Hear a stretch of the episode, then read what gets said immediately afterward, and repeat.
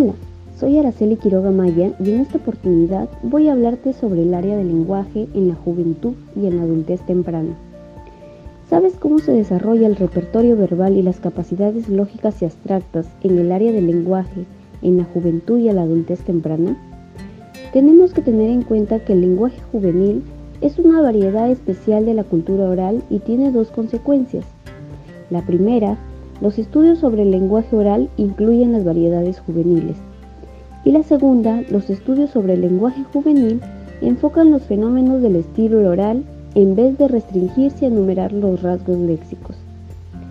Que los jóvenes desarrollen procesos lógicos y abstractos para la construcción y reconstrucción del conocimiento le va a permitir lograr las destrezas necesarias para que se desempeñen adecuadamente en el mundo competitivo.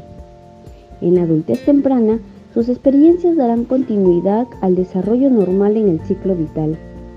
Eso le otorgará sentido y aprendizaje para que puedan vivir a plenitud. El buen funcionamiento del sentido se relacionará con los hábitos y prácticas positivas.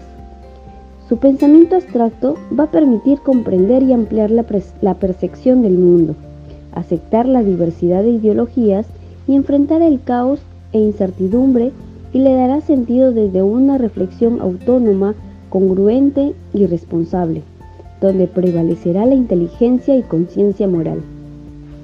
Como conclusión podemos dar que el lenguaje, al estar ligado al ser humano y estar inmerso en varios aspectos de nuestra vida diaria, ha sido estudiado desde diferentes perspectivas. Nos permite la construcción del pensamiento y nos sirve de instrumento para el desarrollo intelectual y por consiguiente nos va, a ayudar, a a cumplir objetivos en nuestro proceso de aprendizaje. Esta información está basada y acreditada por la revista Complutense de Educación en el año 2005.